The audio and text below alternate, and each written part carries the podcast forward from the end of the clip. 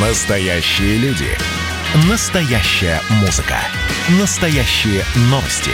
Радио «Комсомольская правда». Радио про настоящее. 97,2 FM.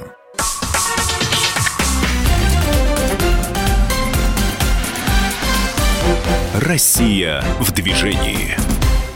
Добрый вечер, друзья. Комсомольская правда. Прямой эфир. Антон Челышев у микрофона. С минуты на минуту в студии появится член правительственной комиссии по обеспечению безопасности дорожного движения, член Общественной палаты Российской Федерации Наталья Валентина Агреб, постоянный ведущий нашей программы. А говорить мы сегодня будем а, об отвлечении внимания. К большому счастью, в прошлом году госавтоинспекция, а, госавтоинспекция а, обратила внимание на эту проблему и Э, посвятила ей целый э, социальный проект большой, который прошел э, в целом ряде регионов Российской Федерации, в 15, но на самом деле он охватил всю страну, потому что мероприятия, которые прошли, они были, собственно, все материалы были в интернете, и на эту проблему обратили внимание все водители.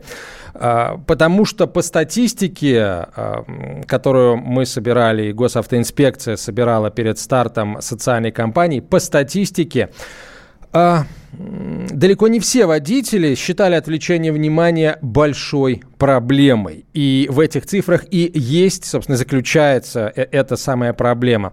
А говорить об этой проблеме мы сегодня будем, во-первых, с вами, друзья, безусловно. Я напоминаю э, номер телефона, по которому вы можете присылать свои сообщения во все мессенджеры 967 200 ровно 9702, 967 200 ровно 9702. А в студии тренер по безопасному вождению Владимир Бахарев. Володя, тебя приветствую. Добрый вечер. Наталья Агре, член правительственной комиссии по обеспечению безопасности дорожного движения, член Общественной палаты Российской Федерации. Наталья Валентиновна, здравствуйте. Добрый вечер. Итак, а, отвлечение внимания за рулем. Володь, ну давай начнем а, с, с, с основ, да, мы уже об этом сказали. Часто ли, вот ты, ты работаешь тренером, инструктором, часто ли проблемы тех, с кем ты занимаешься, заключаются именно в отвлечении? Вот корень, корень того, что у человека вот что-то не так с, в поведении за рулем. Ох, корень внимания немножко на другой стороне. Скорее проблему привлечь внимание человека, чем его отвлечь. Отвлечь – это самое простое, что можно, в принципе, придумать. Мы щелкнули пальцем, все повернулись, все отвлеклись от того дела, которым занимаются. Да то же самое за рулем. А, скорее стоит задача, в первую очередь, привлечь внимание к проблемам, к задачам, к целям и так далее. А вторая проблема – это его удержать именно там. Ведь, э, как вы верно отметили, очень многие водители вообще не понимают, а что такое отвлечение внимания, вы о чем, люди? Как это, как это работает. А, почему? Да потому что они ездят изо дня в день, у них за спиной тысяча километров, и, в общем, целом, 500, как минимум из этой тысячи, 20 из них они проехали с телефоном в руке, и, блин, ведь ничего же не случилось, и вроде все нормально.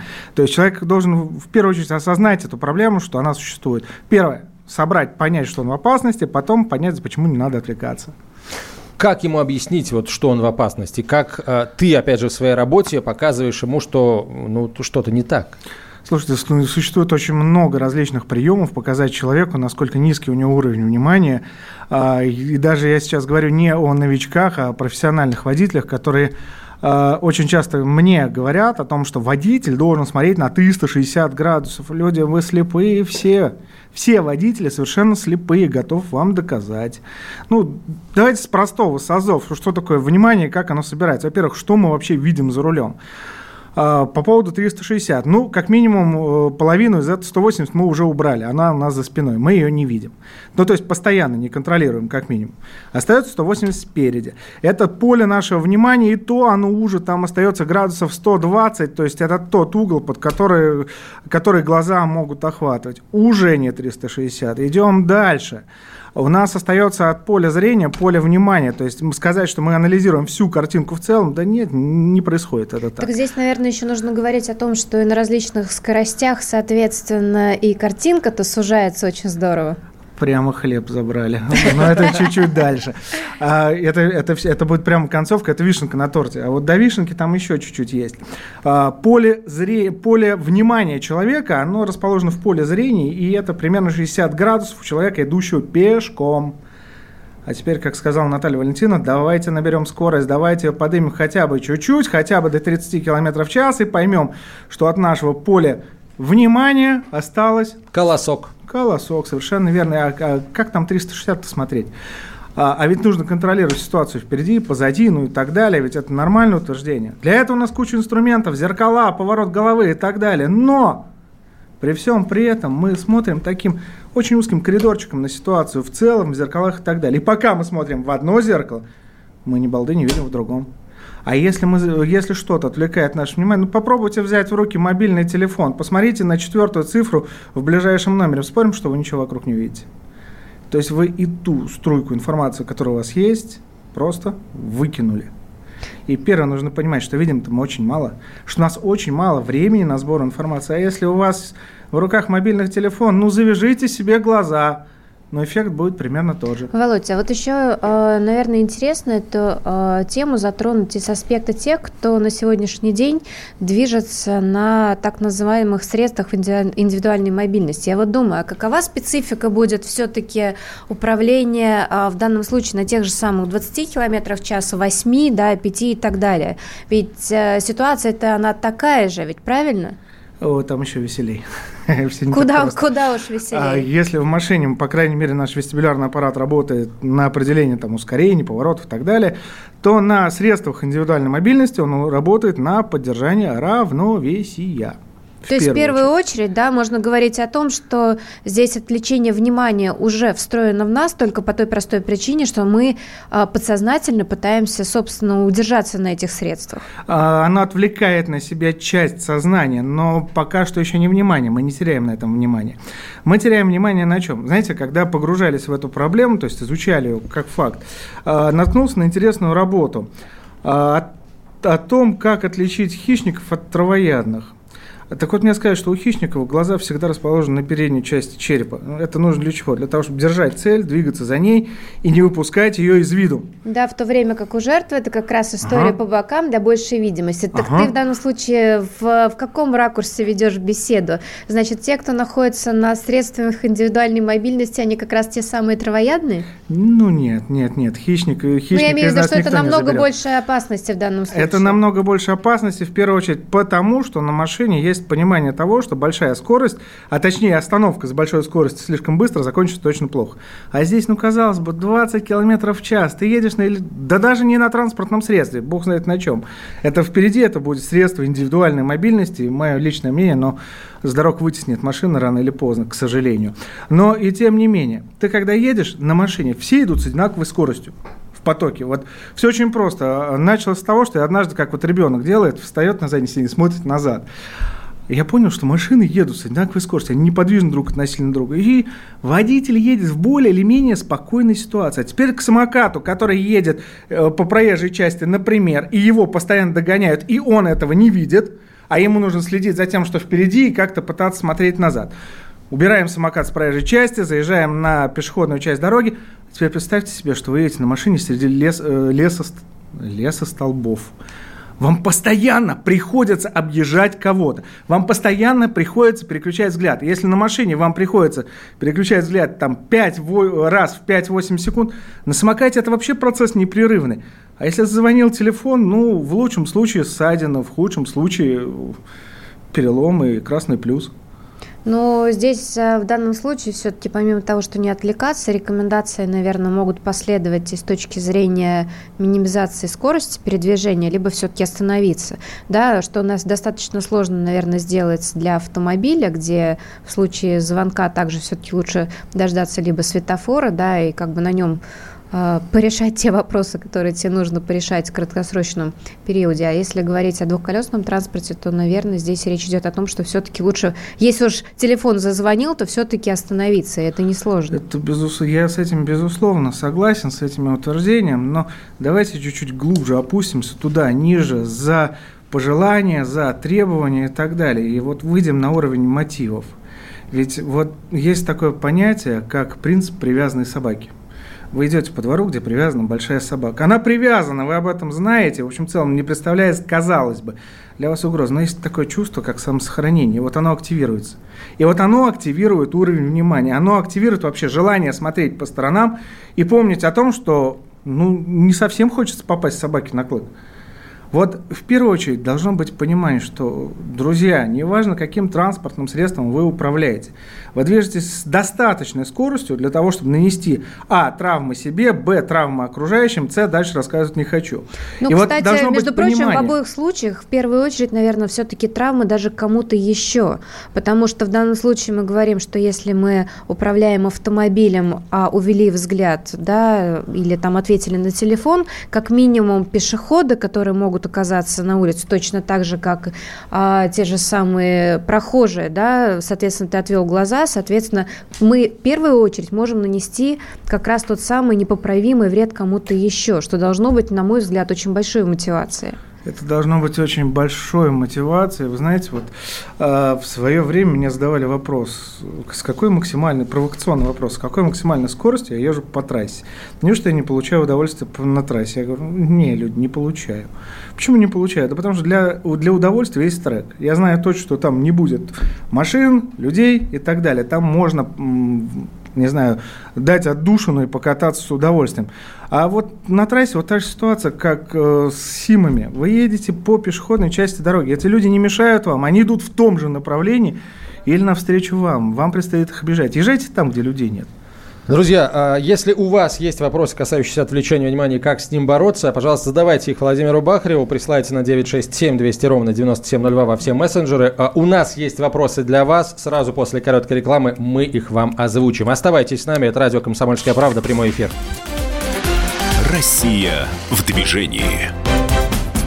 Мы продолжаем. Наталья Агре, член правительственной комиссии по обеспечению безопасности дорожного движения, член Общественной палаты России. Я Антон Челышев и наш гость, эксперт, тренер по безопасному вождению Владимир Бахарев. Говорим о, об отвлечении внимания. А если вы с этой проблемой сталкивались, если вы э, осознавали в какой-то момент, что она есть, э, и у вас есть вопросы, пользуйтесь этой возможностью, друзья, задавайте их э, Владимиру, э, присылайте их в любой из мессенджеров на 967 200 ровно 9702. И вопрос, который мы хотим задать вам, вы как-то с отвлечением внимания за рулем боретесь? Вот, ну, это, правда, уже следующий этап, если вы осознали эту проблему.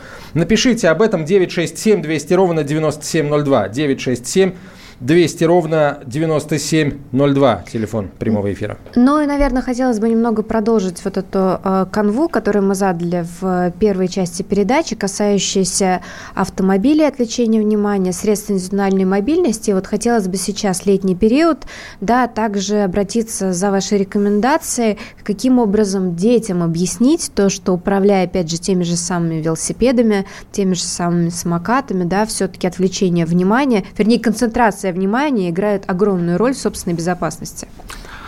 Да, хороший вопрос, на самом деле, с непростым ответом. Здесь нужно подойти достаточно вдумчиво. Почему? Потому что осознание угрозы детьми, оно значимо ниже, чем даже у взрослого человека. И в первую очередь, если мы говорим о внимании детей, нужно учиться их правильно привлекать к нужным вещам. Если вы хотите учить быть э, внимательности ребенка, первое, что вы должны сделать, выкинуть слово «будь внимателен». Не работает вообще никак. Смотрите, мы подошли к краю правящей части, взяли за руку ребенка, будь внимателен. Мы какого результата от него ждем? Что он хочет? Что мы хотим от него? Мы хотим. Остановись, посмотри по сторонам, ну, то есть конкретизировать надо, да? То есть, то есть вот сделай массу. Как это звучит в глазах ребенка? Ай-яй, вот так звучит слово внимательно. Если а так вы... как а я ему повторяем постоянно, то конкретно я и, в общем-то, не имеет никакого практического никакого значения. Никакого практического применения. Поэтому, привлекая внимание ребенка, первое, расскажите ему, на что обращать внимание. Покажите ему пальцем. Вы знаете, есть клевая игрушка у профессиональных водителей, она называется вождение с комментариями, когда человек едет за рулем и пытается прокомментировать неявные угрозы. Что значит неявные? Явно то, что движется к тебе. А вот неявно то, что может случиться. Машина может поехать, пешеход может выйти оттуда и так далее. Поиграйте в эту игру с ребенком. Она отлично работает с любого возраста, э, в том числе и на средствах индивидуальной мобильности. Первое понимание, понятие внимания должно вкладываться с того, что защитите ребенка, оденьте на него шлем, перчатки, наколенники, налокотники, световозвращающие, и не со словом «ты обязан», а почему тебе это надо – Почему ты защищаешься? Зачем? Потому что ты можешь упасть и так далее, и так далее. Ведь Володь, а как важно. же все-таки правда продолжить вот эту историю, да, заложив принцип неиспользования тех же самых средств э, связи? Ну, в первую очередь, да, это то, чем пользуются дети, наушники и мобильные телефоны. Вот какой бы здесь можно было бы дать посыл, потому что именно это закладывает те самые основы, которые при взрослении, да, и когда ты становишься водителем, уже не позволят себе, да, посмотреть на телефон отвлекая увлекаясь? Вот есть ли какие-то методики в этой области? В, перв, в первую очередь нужно понять, что есть вещи совместимые и нет. Вот наушники – один из самых страшных инструментов э, с точки зрения э, убирания такого инструмента внимания, как слух. Ведь вспомните, как формируется слух. Мы, не знаю, попали в темную комнату. Первое, что, что активизирует? Слух. Мы начинаем прислушиваться, искать эту кошку в темной комнате. И как? На слух. Услышали, повернули голову, увидели. А вот если не услышали, не увидели. Вот умение слышать концентрирует внимание очень, очень сильным методом. И это нужно показать ребенку. Не всегда опасность видно сразу, но иногда ее можно услышать. А, покажите ему элементы, те, которые важны для него. Начинайте его опыт катания не с э, пешеходных дорожек. Есть масса парков, есть масса велодорожек. То есть, вы знаете, такое это не приучение к порядку, это мотивация к тому, что, смотри, это твое первое транспортное средство, и есть правила использования, и в первую очередь они направлены на тебя, на твою безопасность. А, средства защиты, выбор места катания, отсутствие отвлекающих предметов и так далее. И вот мобильный телефон, и вот Володя, мобильный... вот этот мобильный телефон, который, в общем-то, является ну, вот мы сейчас последние, наверное, все видео, которые попадаются, да, с огромным количеством просмотров, там и велосипедисты въезжают друг друга, и что уж говорить, и водители транспортных средств, да, вот все-таки какие найти слова, да, и механизмы, вот сейчас э, мы тоже сейчас запустили этот опрос, да, как вы себя фактически останавливаете, да, то есть вот подскажи нам, как, как же остановиться от этой зависимости за рулем? Давайте поделюсь своим личным опытом, может быть, даже на грани признания мне будет. А, ну, безусловно, у меня телефон это такой же рабочий инструмент, как у миллионов людей, и полностью отказаться, вырубить его я, конечно, не могу. Но я абсолютно точно понимаю, что мобильный телефон в первую очередь враг не моим глазам. Не путаем внимание глаз и внимание человека. А, как только я перевел глаза на мобильный телефон, ну все, я потерял дорогу в этот момент. Но профессиональный водитель пытается выбрать момент и так далее. Ну нет. Первую очередь помните, что нужно освобождать голову. И э, с точки зрения мобильного телефона, первое, что я делаю, делаю, я ставлю громкость звонка на минимум. Он не, крич... он не барабанит, не трезвонит так, чтобы вот отрывать меня от дороги. Он тихонечко где-то мурлыкает. И если у меня есть возможность посмотреть на него, пос... посмотрю. Нет, не буду.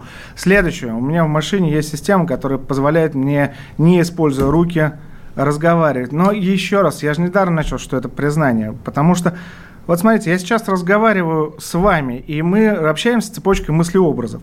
Если они у нас совпадают, мы понимаем друг друга. Если нет, то нет. И мы не можем сосредоточиться на двух вещах.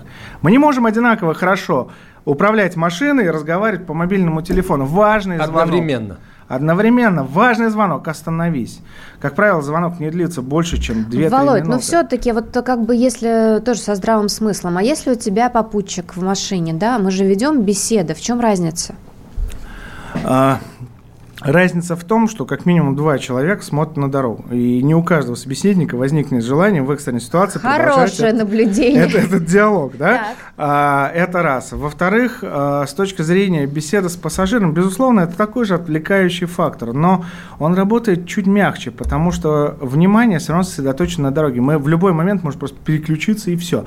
А с мобильным телефоном, как с игрушкой, как с, как с предметом, который, а, в руках, б, на стойке, с, наши глаза к нему привязаны, ну, Вот. Если вы отводите глаза, например, в то же самое зеркало заднего вида, да, ведь фактически... В чем это... разница? В чем разница-то, да, вот хорошо, отвели взгляд на телефон, да, либо отвели взгляд на зеркало. В чем а специфика? А, я объясню. Разница, очень большая разница в том, что в одном случае я занимаюсь поиском номеров, с другой стороны я занимаюсь поиском опасности автомобиля, приближающихся ко мне. У меня процесс мышления не, непрерывно работает в системе поиска опасности, а не в системе, в каком э, ящике лежит договор с этой компанией. То есть вот это вот вклинивание, вклинивание в процесс управления с точки зрения мышления, его нет. А у меня еще, наверное, такой каверзный вопрос. Э, вот меня как водителя, например, очень сильно отвлекают огромное количество переключения скоростей. Я в данном случае говорю э, о знаках. Нет, именно о знаках. Потому что я к ним отношусь, да, на сегодняшний день э, спасибо огромное технологическому прогрессу. Действительно, коробка передач – это коробка автомат. А вот когда ты движешься по вполне себе ощутимой дороге, спланированной на 60 км в час, а там знаки стоят то 60, то 80, то 40, то опять 60, у меня складывается ощущение, что я на эти знаки отвлекаюсь намного больше, теряя свою концентрацию на дороге.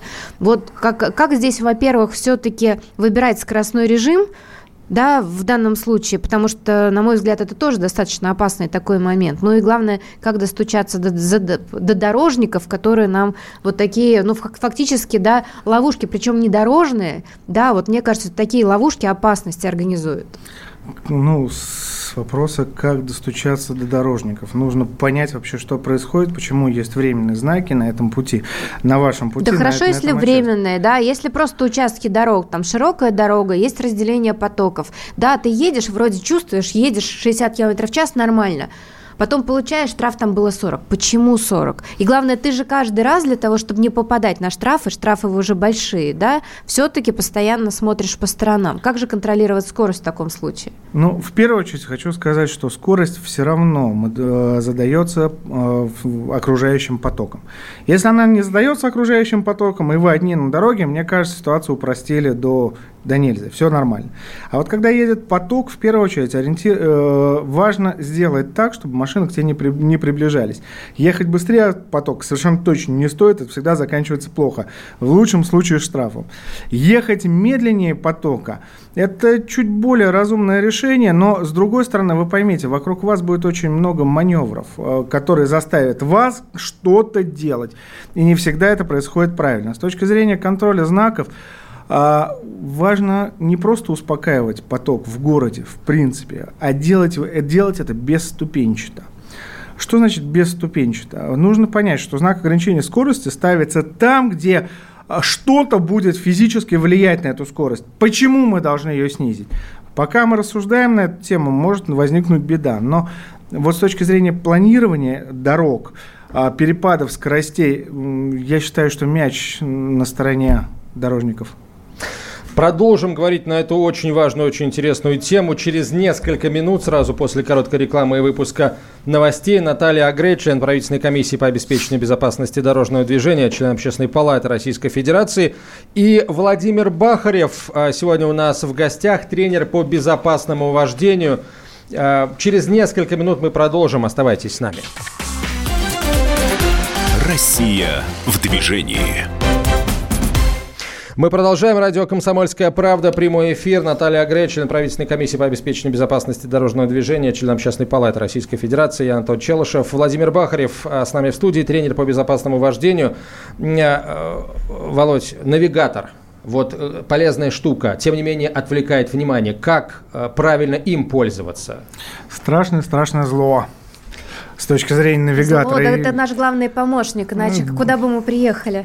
А, я начинал свою карьеру, когда не было такого понятия, как навигатор, было понятие, как папа, карта, ну и так далее. Я ими активно пользовался. Вот. С точки зрения навигатора, почему самое большое зло? Если телефоном мы можем ответить, не ответить, э, решить, то вопрос, куда нам ехать, он станет настолько остро, что в любом случае утащит наши глаза в сторону. И утащит на эту стрелочку, и утащит надолго, потому что коротким взглядом с навигатором не работают. К сожалению, это не так. А, мое решение, которое я нашел себе, у меня навигатор работает в режиме голосового оповещения. Ну, хотя бы так. Ну вот это раздражает еще больше, на, на мой взгляд. А вот, кстати, внутри автомобиля э, очень часто есть целую кучу всяких э, прекрасных девайсов, да, которые люди вешают, там различные освежители воздуха и так далее. Вот насколько вот эта история опасна для э, водителей? То насколько это отвлекает? Я очень люблю рассматривать чужие талисманы. Я каких только не встречал в разных машинах. И часть из них в большинстве случаев занимает почетное место прямо под зеркалом. А Забавно, как это работает. Он качается, он не привлекает внимания, человек его не видит, он выпал, все, забыл о нем. Но он делает свое дело, и не как талисман, а скорее как такая игрушечка проклятия. Я поясню. А, мы, что привлекает внимание? Изменение картинки.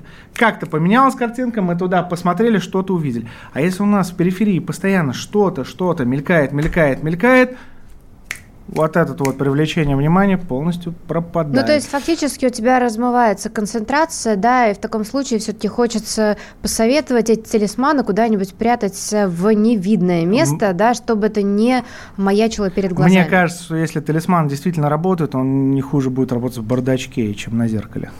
А, и здесь хотелось бы перейти, наверное, к категории участников дорожного движения, для которых отвлечение внимания, в первую очередь водителям, да, очень часто а, заканчивается, ну, если а, не смертельно, то тяжелейшими травмами.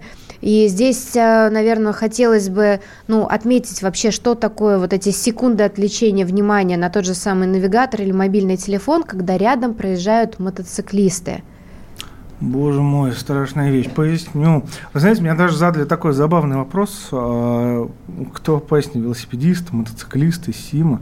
Честно говоря, у каждой группы есть свои проблемы. Так вот, мотоциклист – это высокоскоростное, не удивляйтесь, слабо маневренное транспортное средство – мне для того, чтобы поменять полосу на мотоцикле, нужно огромное расстояние. Я не могу это делать, вот не знаю, как на машине руль повернул, перестроился. Нет, так не работает. Мне нужно много пространства и так далее. Чем выше скорость, тем больше пространства. Время нужно для маневра отреагировать на тот же самый да, а, маневр автомобиля. Да, да и остановиться тоже нужно немало места. И с точки зрения мотоциклистов, ну, давайте только не делать из них святую корову, которую водитель обязан видеть всегда, постоянно, нон-стопом. Я поясню. Вот когда встречается мотоциклист-водитель, страшное ДТП, всегда страшное ДТП.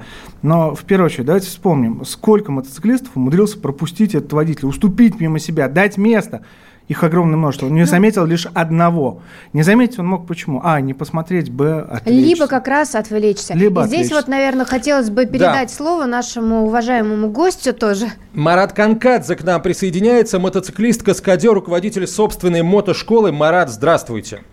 Да, добрый вечер, коллеги. Насколько я понимаю, у нас два, как бы два направления для беседы. Одна – это собственно, отвлечение внимания э, при появлении, отвлечение внимания автолюбителя при появлении мотоциклиста и последствия. И с другой стороны, отвлечение внимания для самих мотоциклистов. Ну вот, Марат, наверное, бы хотелось бы все-таки начать, наверное, вот э, продолжая вопрос, который задала Владимиру, да, относительно того вообще, чего стоит э, вот это отвлечение внимания водителя транспортного средства в случае, если его машина приступает там, ну, начинает вилять, да, вот для, мотоциклиста, для мотоциклиста чего это значит, да, и хотелось бы, чтобы водители это услышали. Ну, э, я включился в беседу немножко позже, может быть, там из контекста, как бы сейчас попробую э, вырвать. Но мотоциклисты на самом деле сильно отличаются от водителей автомобилей, осознанные мотоциклисты, потому что они полностью сконцентрированы. Они не смс они не разговаривают там с, сосед... с пассажиром на соседнем сиденье. Мотоциклист осознанно, по сути, э, занимается работой от точки А в точку Б. Если он ездит грамотно, осознанно, правильно всю жизнь. И ну, я немножко не согласен с мнением, что э, мотоциклом сложно управлять, перестраиваться и так далее. Ну, просто мастерством надо владеть, как бы уметь понимать, как, как на какой скорости э, перестроиться мотоцикл, на какой нет. Может быть, каких-то автомобилей он меньше э, маневренней, но в плане концентрации мотоциклисты гораздо более сконцентрированы, чем водители автомобилей сейчас, которые ну просто вообще все время отвлекаются, они просто не работают. Вот, Марат, мы, а собственно говоря, ведь именно об этом и говорили, что когда водитель, ну, да. управляя автомобилем, отводит глаза на э, телефон, например, да, машина иногда уходит э, из-под контроля, да, и в этот момент может двигаться мотоциклист, который вот в эту последнюю секунду может объективно уже ничего не успеть сделать. Вот все-таки какова цена этих секунд?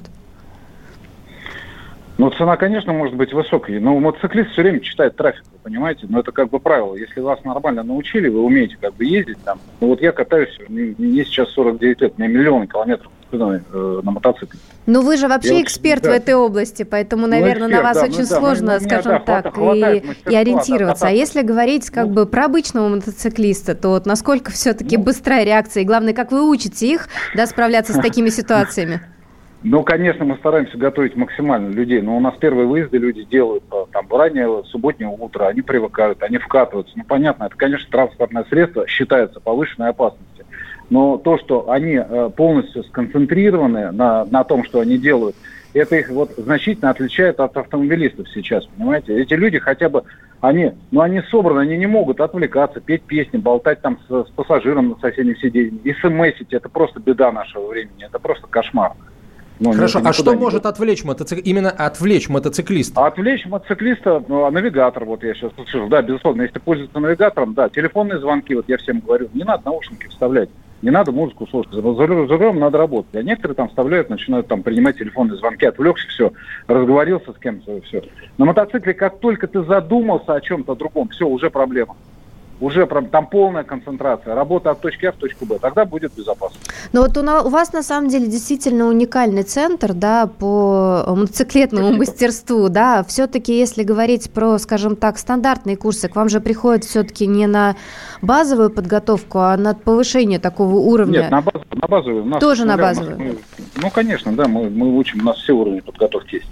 А, ну, вот, э, конечно, боль нашего времени, что а, мало таких а, школ, скажем так, да, там мало там действительно экспертов. Я там активно сейчас э, развиваю онлайн как бы курсы, чтобы это было доступно там большинству, каждому можно сказать. А у вас есть курс как раз на отвлечение внимания?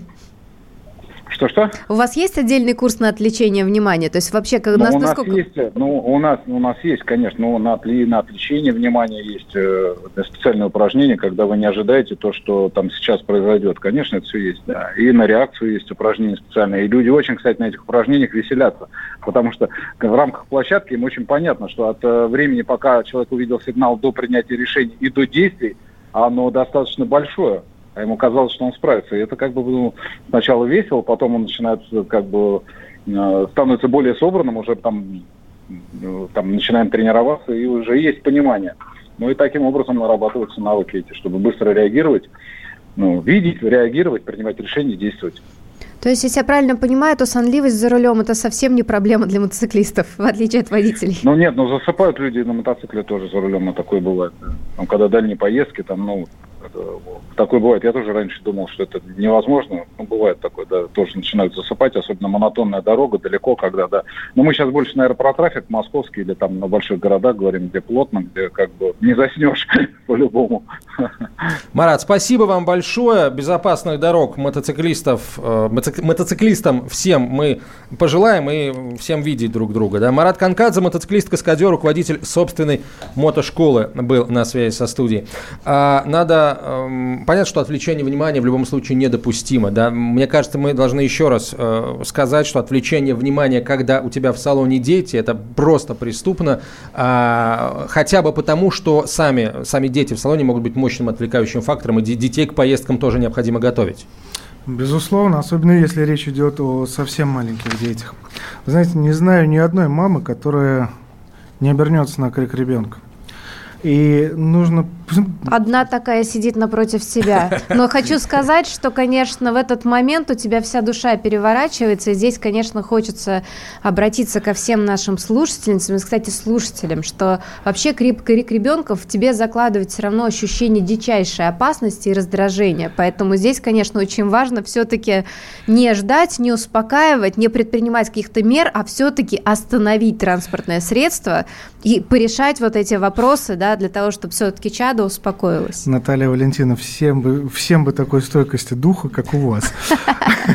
Вот, могу сказать, что таких людей, к сожалению, немного. Но давайте вспомним, что говорят в самолете. Маску сначала себе, потом ребенку. Почему? С тобой что-то случится, ребенку помочь будет некому.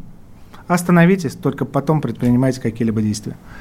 Продолжим через несколько минут, сразу после короткой рекламы. Об отвлечении внимания за рулем мы говорим, э, привлекаем внимание к этой проблеме, о том, что она масштабная, цифры мы называли в начале эфира. Задумайтесь, уважаемые водители, кстати, уважаемые пассажиры, пешеходы тоже задумайтесь, эта проблема свойственна всем.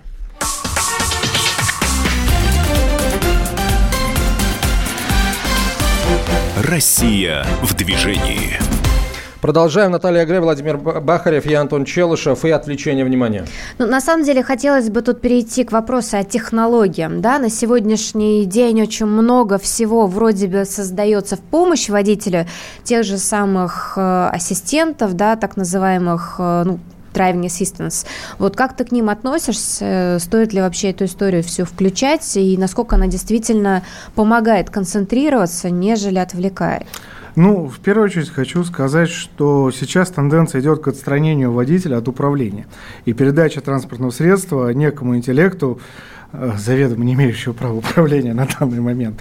Но и тем не менее, нужно помнить, что наиболее эффективный инструмент, самый мощный компьютер за рулем – это человек. А в первую очередь хочу вспомнить спортивные машины, те, кто выезжает на трек те, у кого от ошибки зависит его жизнь. Ну, не найдете вы там этих ассистентов. Там все внимание сосредоточено на движении, на выживании и так далее. А вот эти сами ассистенты, с одной стороны, они помогают. Проекция на, на лобовое стекло клево, красиво, удобно. А вот клево или нет, на самом деле, вот для меня а, я в последний автомобиль себе такую штуку ставить не стала, потому что она как раз вот темное время суток, на мой взгляд, приглушает мое зрение. Вот насколько это вообще вопрос такой, э, скажем так, он изучался, да, то есть все-таки скорее помощник или скорее враг?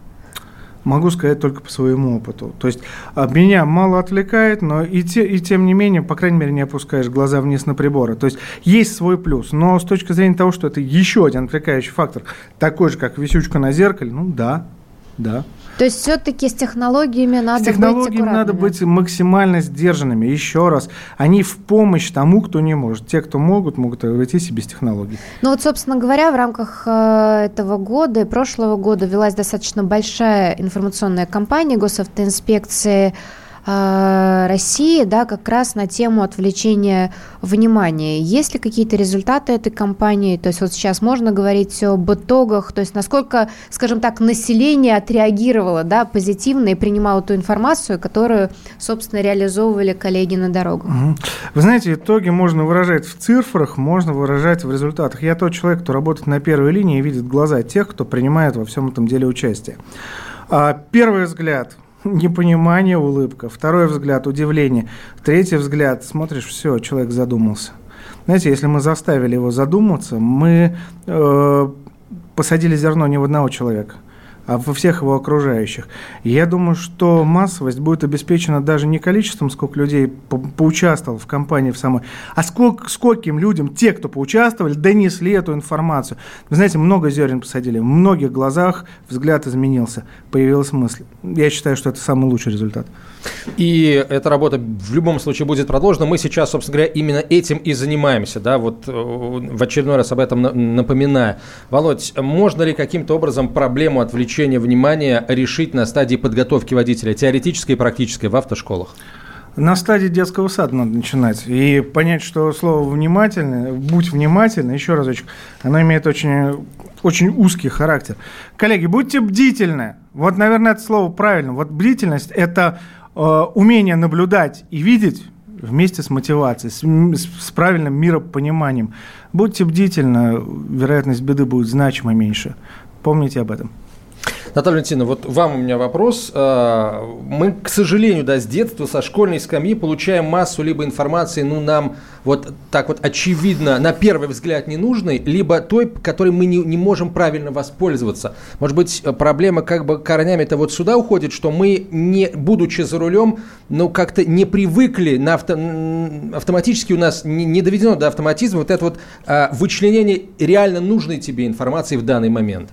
Ну, мне кажется, что это, я согласна здесь с, с Володей, все-таки вот построение такого рода а, просто модели поведения, которые все-таки направлены у человека на предотвращение какого-либо несчастья, да, каких-либо случайностей с другим человеком, они должны, наверное, все-таки закладываться изначально.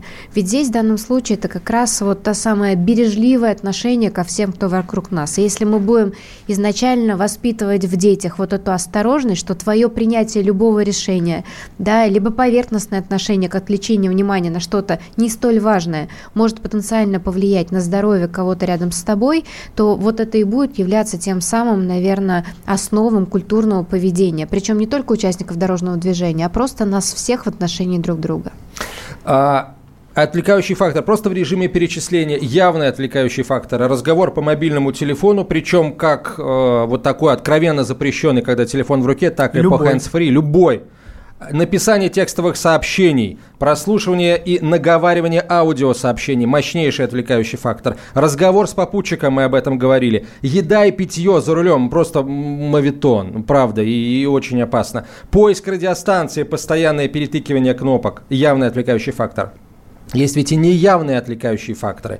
А, разговор по телефону при помощи гарнитуры, поиск предметов, украшением ароматизатора. Мы об этом говорили. Краткое напутствие, коллеги, водителям. Ну, я позволю себе вспомнить слова своего отца. Они мне легли в душу много лет уже. А, Володя, если ты управляешь машиной, одновременно э, обнимаешь девушку, помни, и то, и то ты делаешь одинаково плохо. А, Это... Хочется пожелать обнимать девушку как следует и да. пожелать безопасной дороги. А, и сказать большое спасибо за обеспечение безопасности на дорогах госавтоинспекции, которая несколько дней назад отметила 85-летний юбилей, годовщину со дня основания этой службы. И наша традиционная рубрика «Хранители дорог» сегодня а, в честь этого праздника большого, который мы отмечали в минувшую субботу и поздравляли личный состав госавтоинспекции. Спасибо большое. Наталья Агре, Владимир Бахарев, я Антон Челышев. До встречи, друзья. Хранители дорог. История госавтоинспекции. 2021 – юбилейный год Российской госавтоинспекции. В июле ей исполняется 85. На протяжении всего юбилейного года в каждом выпуске нашей программы мы будем рассказывать о пути становления госавтоинспекции. 85 лет назад, когда создавалась экономика Советского Союза и укреплялась его обороноспособность, все большее значение стал приобретать автомобильный транспорт и дорожное хозяйство. Молодому государству потребовался надежный механизм управления и надзора за дорожным движением, а также эксплуатация эксплуатации автопарка. Постановлением Совета народных комиссаров от 3 июля 1936 года утверждено положение о Государственной автомобильной инспекции Главного управления рабоче-крестьянской милиции НКВД Союза СССР. Эту дату и принято считать датой создания госавтоинспекции. С момента своего появления на свет и по сей день главной задачей госавтоинспекции остается сохранение жизни и здоровья участников дорожного движения, обеспечение безопасности и порядка на дорогах страны. Великая Отечественная война – самый трудный и героический период в истории нашего государства. В те годы вместе со всей страной на военный лад перестраивали свою деятельность и госавтоинспекция вместе с подразделениями милиции по регулированию уличного движения АРУТ. С началом боевых действий четверть личного состава милиции была мобилизована в армию, в том числе и сотрудники ГАИ и АРУТ. За успешное выполнение служебных обязанностей и проявленные при этом мужество и отвагу, многие из них получили высокие государственные награды. 60-е и 70-е годы прошлого века в СССР постепенная массовая автомобилизация. Негативным следствием прогресса стал рост уровня аварийности на дорогах и улицах. В то же время этот период стал эпохой интенсивного развития госавтоинспекции. Государственные функции ГАИ начали усиливаться, сместились и акценты ее работы. Госавтоинспекция приняла на себя главную тяжесть борьбы с авариями и возросшим числом человеческих жертв на дорогах. С 1 января 1961 года в Советском Союзе были введены в действие Первые единые для всей страны правила движения по улицам и дорогам. Появилась общегосударственная система обеспечения безопасности дорожного движения. Трудные, неоднозначные, а порой и трагические события в истории последних 15 лет 20 века в полной мере отразились и на истории развития госавтоинспекции, на судьбах ее сотрудников. Многим из них пришлось участвовать в ликвидации последствий техногенных и природных катастроф, локальных войн и чрезвычайных ситуаций. В частности, они с честью выполнили свой долг при устранении последствий аварии на Чернобыльской АЭС в 1986 и землетрясения в Армении в 1988. Личный состав ГАИ начинает работу в районах межнациональных конфликтов на Горном Карабахе, Северной Осетии Абхазии. Инспекторы выполняют профессиональные задачи и задачи по охране правопорядка, а также занимаются ликвидацией последствий массовых беспорядков. ГАИ приобретает опыт действий в боевых условиях. В период с 1994 по 2014 годы сотрудники госавтоинспекции практически со всех регионов России в составе сводных и специализированных подразделений принимали участие в наведении конституционного порядка на Северном Кавказе. Личный состав имеет многочисленные боевые награды. Сегодня госавтоинспекция – это мобильная, технически оснащенная служба, способная успешно решать поставленные задачи по обеспечению безопасности дорожного движения. В настоящее время в рядах российской госавтоинспекции несут службу более 83 тысяч человек, свыше 57,5 тысяч в дорожно-патрульной службе. Сотрудники госавтоинспекции выполняют свои служебные обязанности в непростых условиях. Зимой и летом, без выходных и праздников они обеспечивают безопасность на дорогах страны. Работа в госавтоинспекции требует не только твердых профессиональных знаний, умений и навыков, но также выдержки, мужества и отваги. В 2020 году при исполнении служебных обязанностей погибли 9 и получили ранения 445 сотрудников госавтоинспекции. Из них 113 были ранены ранены при задержании правонарушителей. Хранители дорог. История госавтоинспекции. Россия в движении.